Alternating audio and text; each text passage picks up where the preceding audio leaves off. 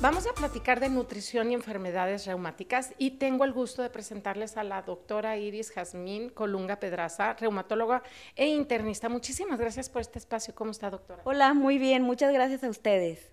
Al contrario, gracias por tenerla aquí en Médico en Casa. ¿Qué enfermedades reumáticas existen?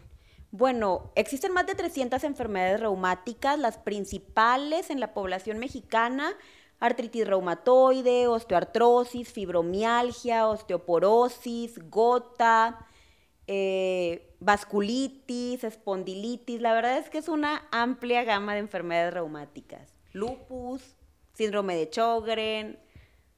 Pues son muchísimas. Y eh, muchas personas que nos están viendo que tienen estas enfermedades, ¿qué alimentos no deben de consumir? Realmente, salvo en la gota, que sí tenemos que tener como que ciertas ciertas restricciones dietéticas. Para el resto de enfermedades reumáticas pueden consumir todos los alimentos. Eh, bueno, son mitos de que por carne roja, carne de puerco, lácteos, gluten, medio artritis, que, que son muchas las cosas que hay en cuanto a la alimentación en enfermedades reumáticas, pero nada de ello está demostrado científicamente. Evitar, lo único que está recomendado es evitar suplementos que contengan alfalfa o equinácea. ¿Por qué? Porque prenden la inmunidad, entonces aceleran la enfermedad. ¿Esto en, en, cualquier enfermedad reumática? En cualquier enfermedad reumática, pero mucho más frecuente en pacientes con lupus. ¿Qué alimentos se recomiendan?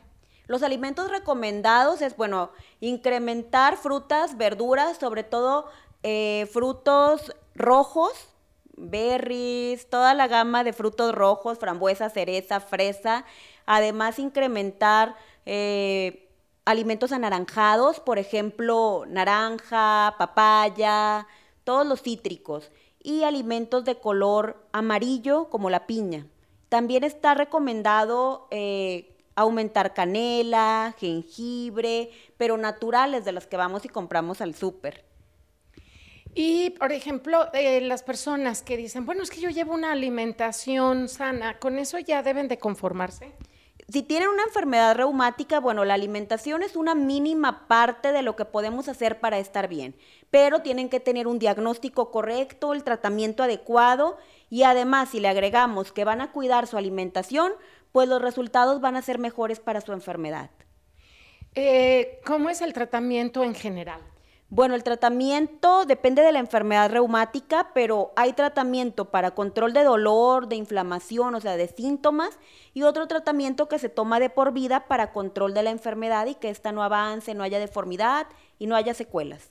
Teniendo un buen tratamiento, ¿tienen buena calidad de vida? Claro, realmente el paciente con enfermedades reumáticas eh, tiene una expectativa de vida igual a la población general si se trata de la manera correcta y su enfermedad está bien controlada. Hablando de control, o sea, no se cura. No, no se cura, pero se puede controlar y salvo porque tome alguna pastilla, no se acuerde que está enfermo, no le duela ninguna articulación y pueda hacer una vida completamente normal.